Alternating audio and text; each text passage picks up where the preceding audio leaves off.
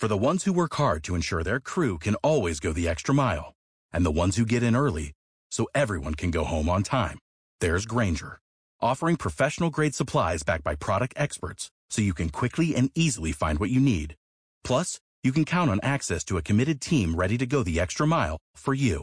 Call, clickgranger.com, or just stop by. Granger, for the ones who get it done.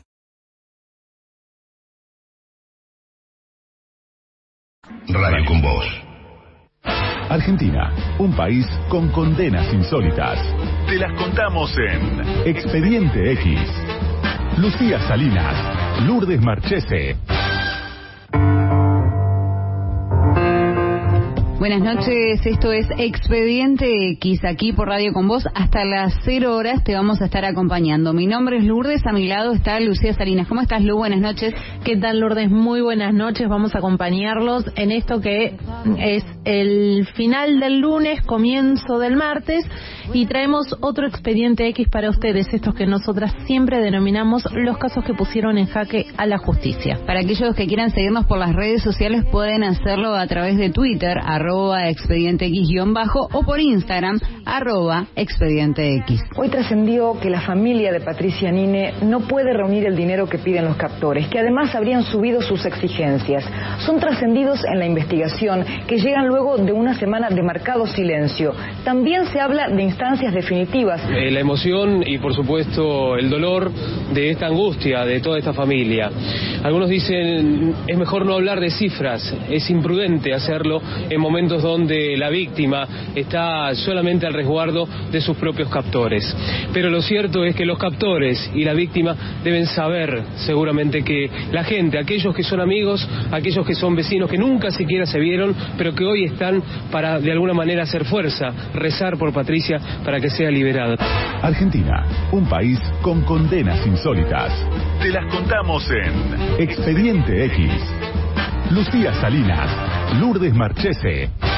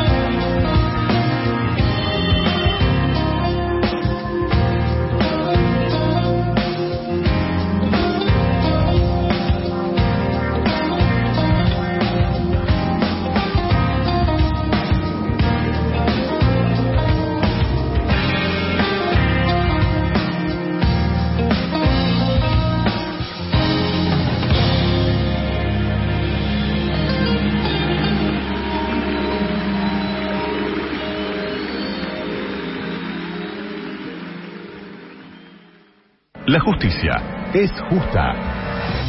Preguntas que nos hacemos en Expediente X. Lucía Salinas, Lourdes Marchese. Nosotros somos vecinas de Patricia y vinimos a hacer un rosario para ella, para poder aportar un granito de arena a tanto dolor para la familia. Entonces nosotros hacemos una cadena de oración también en Inmaculada Concepción de Villa Zapiola, que está el padre Elvio Metone. Dejamos eso y vinimos acá a acompañar y después volvemos de vuelta.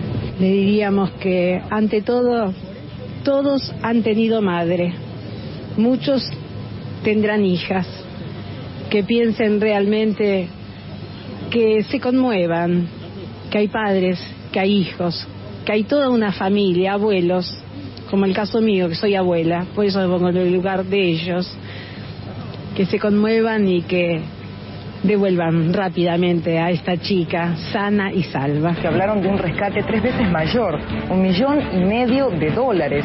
En un clima de expectativas, la noche llegó con otra oración por Patricia. Esta vez una misa unió a todos los vecinos y amigos frente a la casa de una vigilia larga y angustiante. La fe fue otra vez el refugio y la solidaridad el sostén emocional de los nines.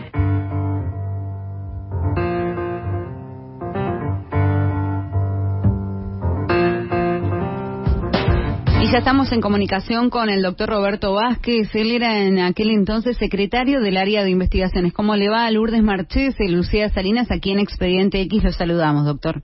¿Qué tal? Mucho gusto. Si me permiten una breve aclaración. Sí, por supuesto. En la gestión del ministro Aslanian fui en primer, eh, por un par de años, fui subsecretario de Información para la Prevención del Delito. Tenía a mi cargo todo el área de comunicaciones y todo lo que tiene que ver con la inteligencia criminal. Y en una segunda etapa sí fui subsecretario de Investigaciones e Inteligencia Criminal. ¿sí? Dos grandes áreas que se fusionaron y ahí es donde estuve también trabajando con él. Doctor, eh, la, la pregunta del millón obviamente es, eh, ¿qué cambió el caso Nine? Mire, eh, han pasado varios años, ¿no? Entonces permite esta distancia temporal hacer un análisis eh, un poco más profundo, un poco más riguroso y comunicarle a la sociedad este, eh, las conclusiones de ese análisis. Para nosotros el caso Nine en aquel momento fue un caso de los que estaban ocurriendo con cierta intensidad en esa época eh, un caso, lamentablemente, un caso entre varios. Por año, en esa, en el 2004, que es cuando ocurre este hecho, por año, en el 2004 tuvimos 18 casos iguales, ¿no es cierto? 18 secuestros de los largos, que son los secuestros extorsivos los que los que más preocupan. Eh, y el caso Nine fue eh, uno de ellos eh, que tiene sus características eh, particulares, ¿no? Ese caso ocurre en el marco de toda una reforma que en aquel momento lideraba el doctor Aslanian de la seguridad de la provincia de Buenos Aires. Así que eh, son hechos gravísimos que ocurren mientras estábamos intentando eh, reformar a fondo eh, las políticas públicas que hasta ese entonces venían eh, llevándose adelante en esa jurisdicción. Pero las características del caso Nine, eh, por un lado yo creo que puede señalarse que actuó la policía eh, esclareciendo el hecho, eh, que no siempre ocurre, se recuperó con vida a la víctima y no se pagó rescate, ¿sí?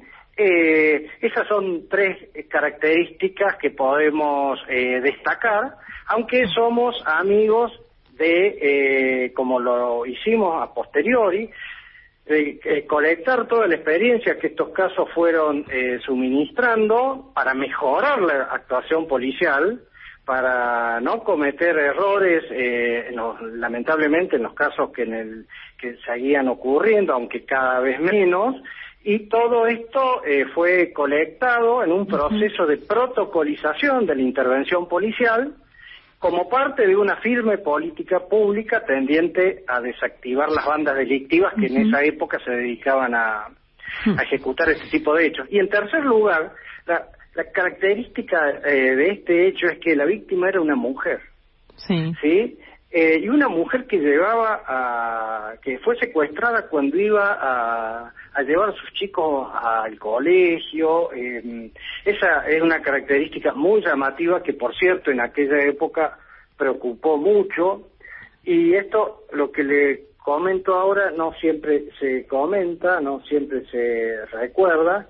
A los pocos días del caso de Patricia Nine ocurrió un hecho similar en otra jurisdicción, ¿no? También contra una mujer, también, este, eh, y claramente eh, se tomó el toro por las astas, se aplicaron todos los recursos para, bueno, para contrarrestar esta, esta modalidad delictiva eh, que imagínense la conmoción social que genera y se logró bastante bastante resultados, ¿no es cierto? Porque los dos casos fueron esclarecidos, en los dos casos fueron recuperadas las víctimas eh, con vida y bueno, en el caso Nine no se pagó rescate, en el otro se pagó un pequeño rescate. Doctor, le, le hago ahí un, una pausa, si se podría decir de esa manera. ¿A qué respondían ese tipo de secuestros extorsivos? No, no quiero cometer el error de decir ahora no existen tanto, o no existen, o no están, pero lo cierto es que pareciera ser que ese tipo de secuestros estuvieron vigentes como con mucha presencia en un momento determinado. Digo, ¿qué, qué era lo que permitía que eso ocurra y, y si se puede decir que eso disminuyó o no disminuyó? ¿Cómo lo ve hoy? A ver, eh, yo puedo darle alguna pauta eh, teniendo la información precisa de aquellos años. Caracterizó la reforma de la que le hablaba que administráramos información eh, al día sobre todos estos casos. Y eso me permite decir que eh, logramos reducirlo notablemente a este fenómeno que eh, tenía en aquella época números preocupantes, ¿no? Sí. Eh, nosotros, en, el, o sea, la provincia de Buenos Aires en el año 2002 llegó a tener unos 60 casos. En el 2003, 32. En el 2004, 18, que es cuando ocurre uno de esos casos. Claro, exacto el caso de Patricia Nine y el de la otra mujer de la que les hablaba. En el 2005 logramos bajarlo a tres, en el 2006 a siete y en el año 2007, que fue el último año de la reforma, eh, a tres. Así que ahí se nota claramente cómo se contuvo este fenómeno. Eso no ocurrió solo, sino que fue consecuencia de una política muy firme tendiente a contrarrestar esta modalidad delictiva que iba en aumento. Si no hubiera, si no se hubiera tomado la decisión de política pública en aquel momento, como se la tomó, eh, vaya a saber este, eh, cómo hubiera seguido. Ahora, lamentablemente debo decirle que no es que esto ocurrió solo en aquel momento, que un triste momento de, la historia de la criminología, en donde se, digamos, se caracteriza por haber tenido muchos hechos delictivos que después fueron eh, eh, que después fueron decayendo, ¿no? O sea, fueron bajando, como así como le acabo de comentar, en muchas otras, eh, en muchos otros rubros delictivos.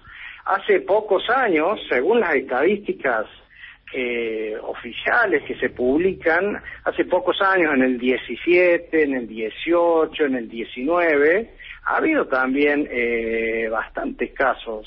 Bueno, ahora justamente eh, hubo un, doctor, un último informe de, de la OFESE, que es la, eh, la Unidad Fiscal Especializada en Secuestros Extorsivos, que dice que en lo que va del 2021 es la primera vez que tenemos la cifra más baja desde el 2015 al menos eh, en lo que hace a materia de secuestros extorsivos. También mucho habrá tenido que ver la pandemia, supongo. Y, a ver, son distintas razones eh, que pueden incidir, pero muestra que se trata de una modalidad delictiva con la cual siempre hay que estar atento y este, tener los recursos públicos predispuestos para intervenir con el mayor profesionalismo posible. Y acá es donde rescato eh, los logros de aquella reforma, ¿no es cierto?, de la que le hablaba recién, en épocas del gobernador Solá. Eh, toda esta experiencia que eh, se obtiene con, eh, con los distintos casos esclarecidos de secuestro se va acumulando en un proceso de protocolización dentro del cual eh, se fija qué debe hacer y qué no debe hacerse, qué se recomienda hacer y qué no se recomienda hacer en el marco de un secuestro en curso, ¿sí? Que usted no sabe la, complejidad que tiene las distintas intervenciones que se deben llevar adelante, los riesgos que se corren si uno comete un error. Entonces, todo eso no puede quedar en la nada y así lo entendimos nosotros, no queda solamente en la crónica, claro. por más importante que sea, sino que debe quedar formalizado en un protocolo de recomendación profesional que deben seguir los investigadores y todos los que intervienen en un en un en un caso, en cada caso que se produce. Y así es que logramos en aquella época aprobar el primer protocolo de secuestros eh, extorsivos, la resolución 121, que debe estar vigente todavía, ¿sí? Y que puede ser seguramente actualizada, pero es el camino, claro. es, el camino que, le da, le da un marco para sentar profesionalidad en estas intervenciones y que no y que no ocurran, ¿no es cierto?, cosas que no deberían ocurrir. Doctor, usted en ese proceso tuvo la posibilidad de em, hablar con Patricia Nine o no, no, no, no, Mi, mi rol en aquel momento cuando ocurre este hecho, yo estaba al frente de de inteligencia criminal y del área de comunicaciones. No estaba al frente del área de investigaciones, pero sí seguía este caso desde mi área, digamos, que estando en inteligencia, este, también se la, también desde ahí se, pero no tuve directamente intervención en este caso. Le hago la última consulta y apelo a su brevedad porque nos corren los minutos. Ojalá, como no, ¿Cuánto tienen que ver las fuerzas de seguridad en los casos de secuestros extorsivos?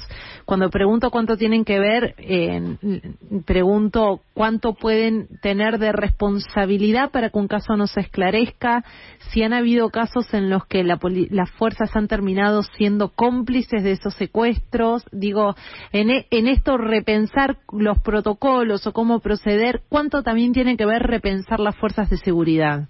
Bueno, sí, en eso consistió aquella reforma que fue eh, un ícono en la historia de las reformas eh, en materia de seguridad en la República Argentina, que comienza en 1998, lo que llamamos la primera reforma, y que continúa en esta segunda etapa del año 2004 al 2007. Y, a ver, hay, hay momentos históricos en donde la, la integración de las bandas mixtas, de lo que se llama eh, aquel conjunto de personas que cometen un hecho delictivo, dentro de las cuales hay ex integrantes de fuerzas de seguridad o militares, eh, las sospechas aumentan. Pero, pero en el marco de una reforma, todo eso se va saneando eh, de a poco, no crea que se puede hacer todo en un día, digamos. la segunda reforma, lo que llamamos la segunda reforma, duró tres años y medio. En ese periodo se produjeron muchas, tomaron muchas decisiones y muchos cambios que permiten controlar la gestión institucional de la policía para asegurarse de que los los y cada, cada vez sean menos los índices de esta participación mixta en el caso que lo hubiera, que a cada tanto uno sospecha que efectivamente se concreta, entre eh, personas, digamos, eh, digamos, que se dedican a cometer este tipo de hechos delictivos y expertos por haber estado antes trabajando al servicio del Estado, ¿no es cierto? Esto no se logra solo, debe ser parte, todo lo que son los controles y las correcciones, parte de una reforma profunda y continua como es la que en aquella época eh, se llevó adelante. Clarísimo. Doctor Roberto Vázquez, le agradecemos este contacto con Expediente X, ha sido muy amable. Bueno, para mí ha sido un gusto. Hasta, luego. Expediente X. Lucía Salinas, Lourdes Marchese. Hasta las 12. Radio con Voz 899.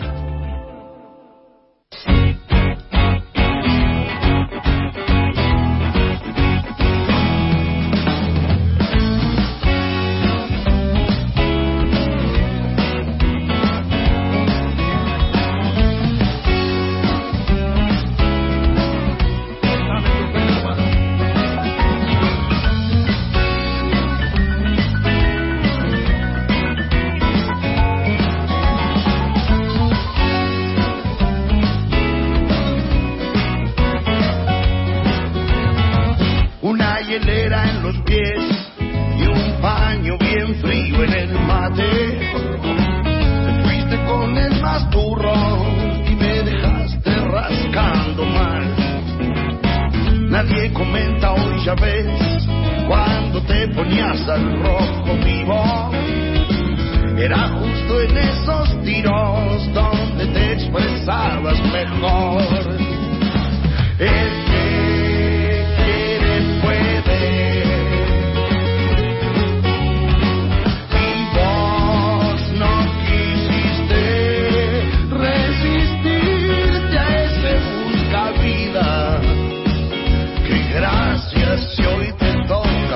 Siempre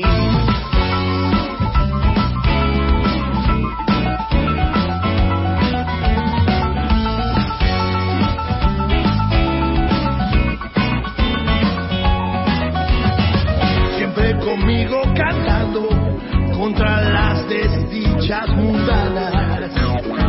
Hoy te cambiaste de bando y le jugaste al peor postor encuentro ya explicaciones. Sé que te hice patear carreteras. La vida oculta excepciones. Caramba, por billetera.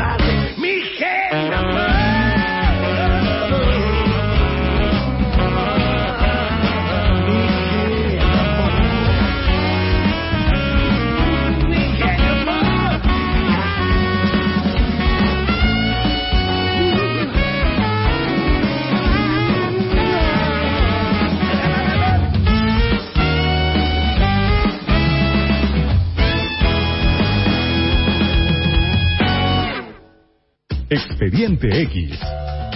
Lucía Salinas, Lourdes Marchese. Hasta las 12.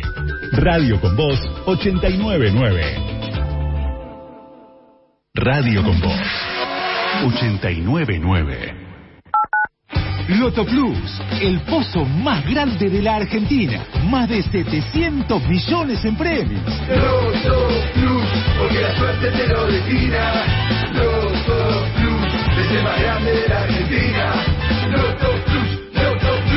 El juego compulsivo es perjudicial para vos y tu familia.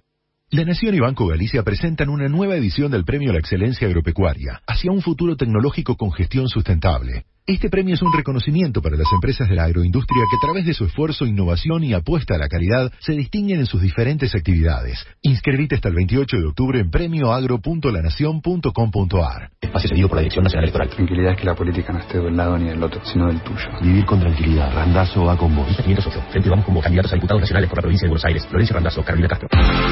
Sole, ¿qué puedo escuchar hoy? Vive Elástico es una banda de long jumps que sintetiza la tradición del rock anglo con nuestra tradición pop. Sus canciones son poderosas y emotivas. En este último tema tienen a Jorge Serrano como invitado y esas cuerdas que realzan todos estos atributos.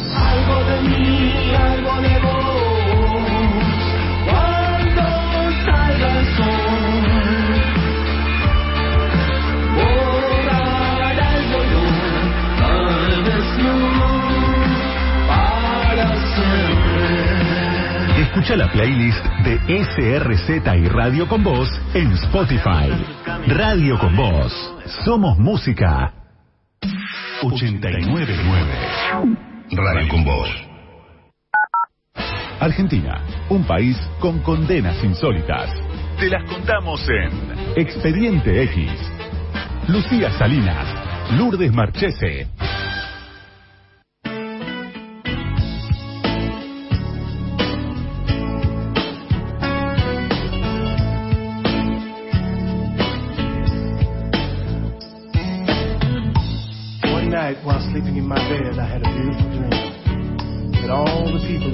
got together on the same wavelength and began helping one another.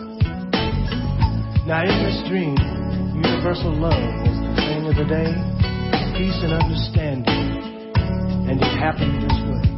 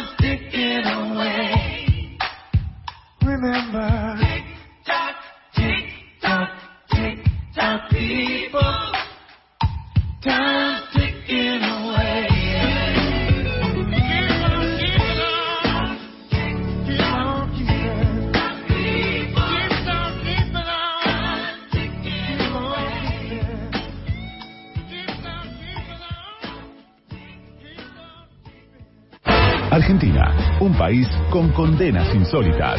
Te las contamos en Expediente X.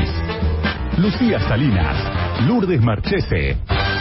Una vez si hubo comunicación, nueva comunicación con los No, no, no hubo y están desesperados, terriblemente tristes, en especial las hijas, entiende, y, todos rezando, digamos, muy apesombrados por, por este hecho y, y lo único que piden es porque por favor yo le pediría a toda esta gente que, que la tiene cautiva Patricia, que por favor se apiade, que, que la liberen, que vean de, de solucionar. Acá toda está la familia angustiada, muy triste, están Y decir que no se pagó el rescate todavía. No, no, no, Eh, mucha gente que no conoce a la familia Nine y que sin embargo ellos se han dado cita aquí, a pesar inclusive de la lluvia, para poner su granito de oración aquí en Moreno. De hecho, todos los días lo hacen alrededor de las 7 de la tarde, desde hace algunas semanas. Este es el día 14 del cautiverio de Patricia Nine. Tardes, información de último momento. Liberaron a Patricia Nine, la mujer que estaba secuestrada desde hacía 25 días. Se encuentra en buenas condiciones físicas, aunque lógicamente choqueada. Los comisarios Vargas y Seis encabezaron el procedimiento que logró su liberación hace algunos minutos tras un intenso tiroteo en la localidad de Pontevedra. Hay dos muertos, un herido y cinco detenidos. Además se incautaron fusiles FAL y gran cantidad de chalecos Pero lo más importante es que Patricia Nine ha sido liberada y en buenas condiciones físicas. En instantes estaremos con más detalles acerca de su liberación. Muchas gracias. Y ya estamos en comunicación con el doctor Germán Castelli. ¿Cómo le va? Lourdes Marchese, Lucía Salinas, aquí en Expediente X. Los saludamos, doctor. Buenas noches. Buenas noches, señora Marchese. Bueno, buenas noches, señora Salinas. Bien, lo molestamos por un caso que tiene muchísimos años ya. Tal vez algunas cosas eh, puedan haber salido de su memoria, pero usted intervino en su momento como juez federal de Morón, si mal no tengo la información, en el secuestro, en lo que fue el secuestro de Patricia Nine. Eh, queríamos eh, preguntarle, bueno, ¿qué recuerda de aquel entonces, doctor? Sí, bueno, caso Nine fue un caso que tuvo mucha conmoción pública, este, fue un secuestro, mucha conmoción, como decía, porque iba creo que al colegio o llevaba a los chicos, los traía y la, y la- la secuestraron de esa manera, en forma coordinada, organizada, y estuvo como un mes este, secuestrada. Y Yo eh, era juez federal de Morón, sí, eh, llevaba dos años, este, me acuerdo que el presidente de la Nación entonces había recibido a la familia. Este, el tema del secuestro extorsivo en el conurbano era algo que, que había explotado un par de años, creciendo, no, pero un par de años antes había habido un secuestro un menor, creo que había sido Peralta, que, que también que fue una tragedia, pero descubrieron a, a los sospechosos, pero de- demostraba cómo funcionaba el sistema judicial, policial en la investigación de estos delitos.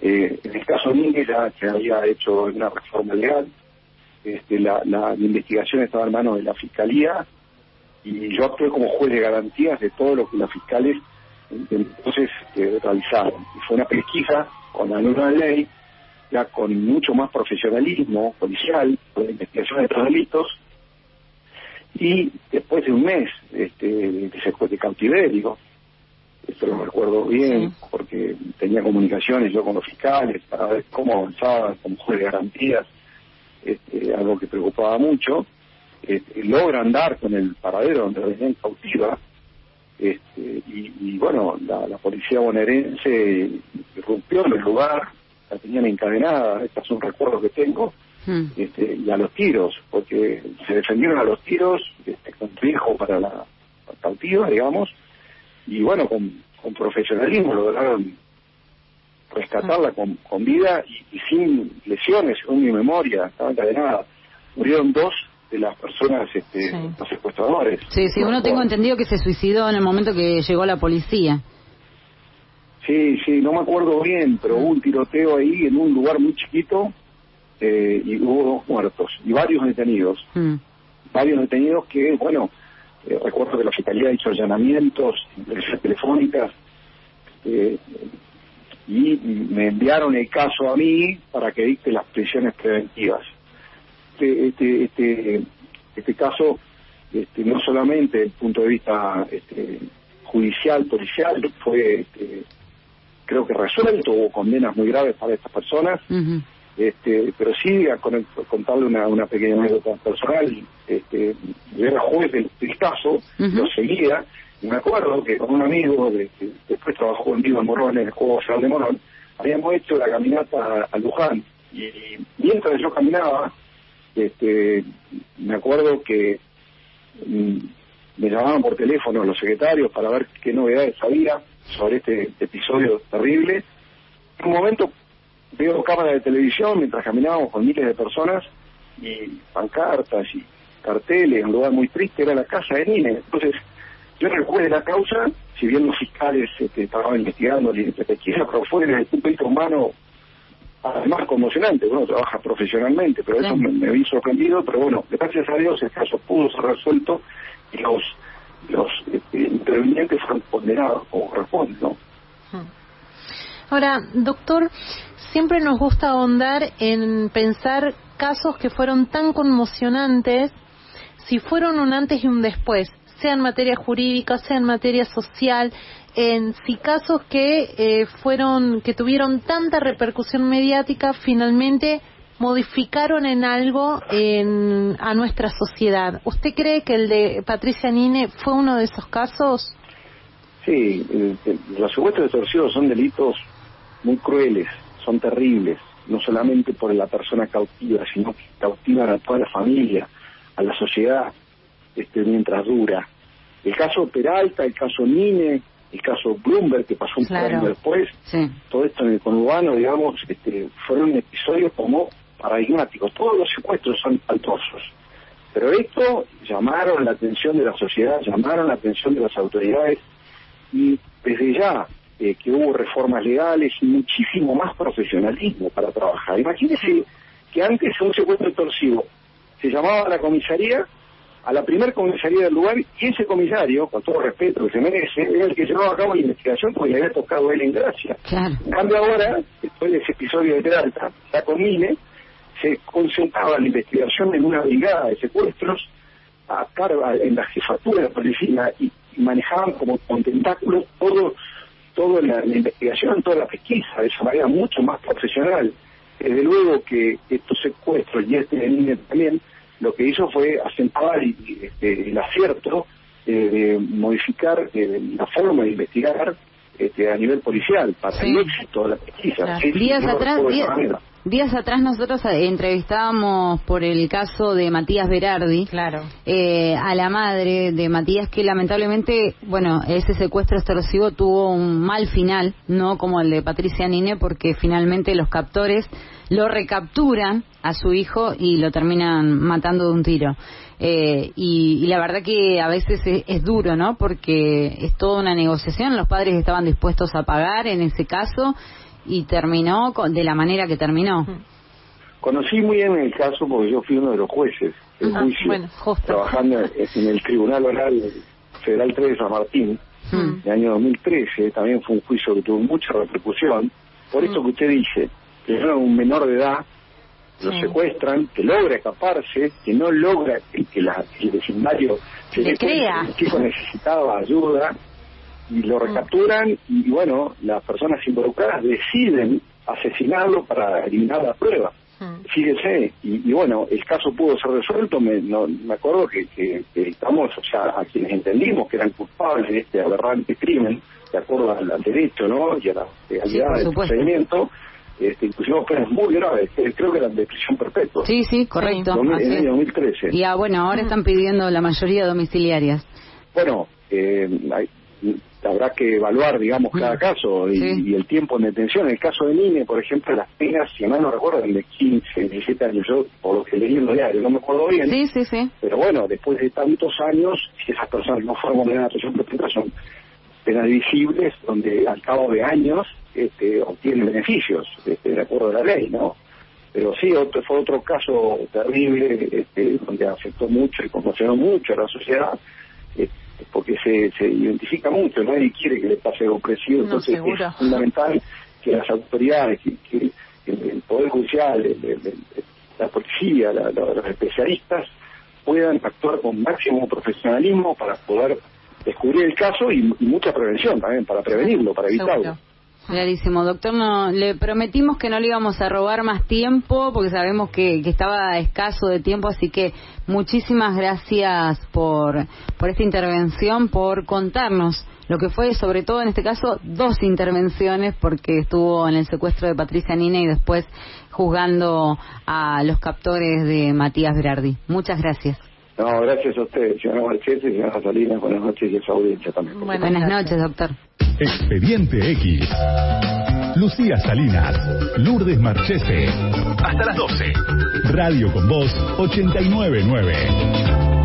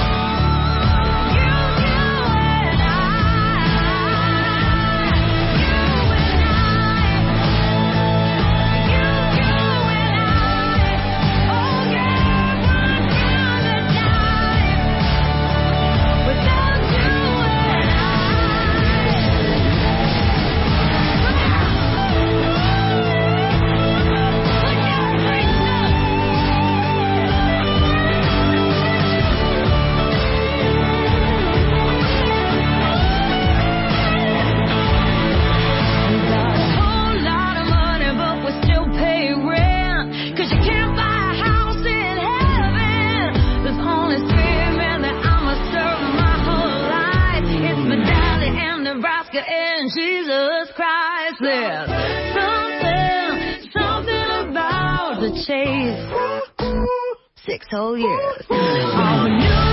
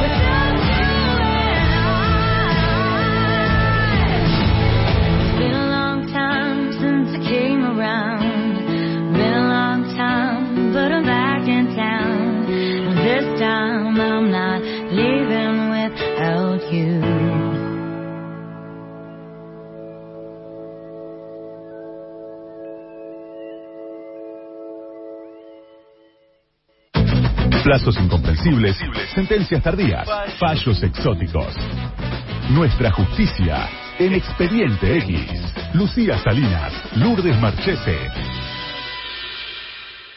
899 Radio con Voz.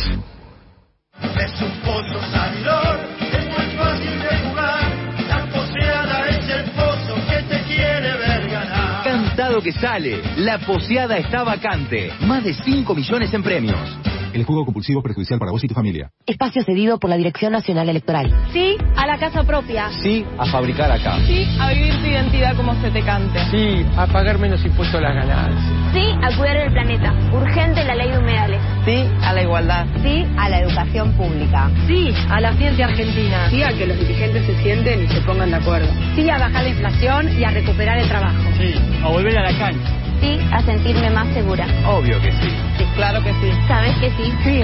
Sí. Re. Victoria Tolosa Paz, Daniel Goyán, candidatos a diputados nacionales por la provincia de Buenos Aires. Frente de todos, lista 507. Radio con Voz. 899. Hasta las 12 estás escuchando Expediente X. Hasta las 12. Ya viene Tribulaciones. Mario de Cristófaro. La música que no esperabas escuchar. Expediente X. Lucía Salinas. Lourdes Marchese. De 11 a 12. Radio con Voz 899.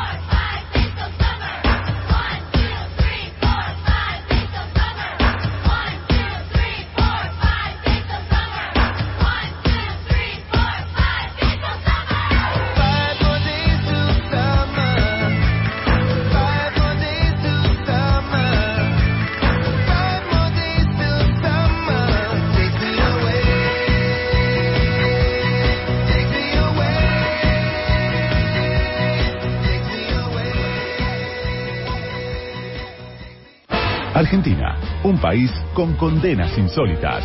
Te las contamos en Expediente X. Lucía Salinas, Lourdes Marchese. Ahí salió nuevamente Patricia Mine. Antes unos jóvenes colgaron ese cartel tan expresivo, tan simbólico, gracias con letras negras. Y después salió Patricia, acompañado por su esposo y los familiares. Está sonriente, feliz Patricia. Y ahora va a haber una suelta de globos con la expresión de agradecimiento y unos corazones dibujados.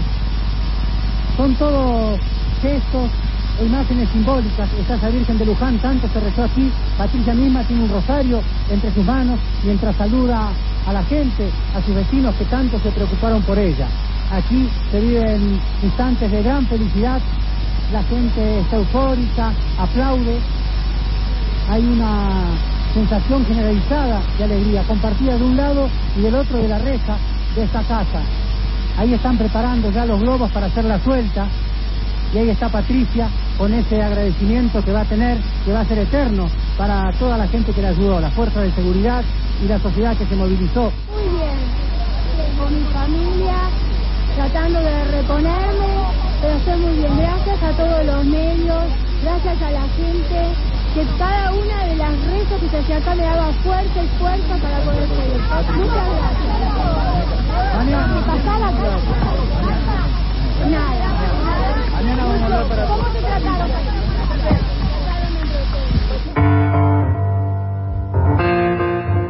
Hasta acá otro expediente X, esto que con Lucía siempre nos gusta llamar los casos que pusieron en jaque a la justicia. Gracias a Carlitos Rodríguez en operación técnica que hizo esto posible, gracias a Paula Grico en producción y también a Valentín Ferreira en redes, que es realmente un capo como las maneja. Eh, si te parece, Lu, nos reencontramos la semana próxima. Que tengan muy buena semana y hasta el próximo expediente X, los casos que pusieron en jaque a la justicia. Believe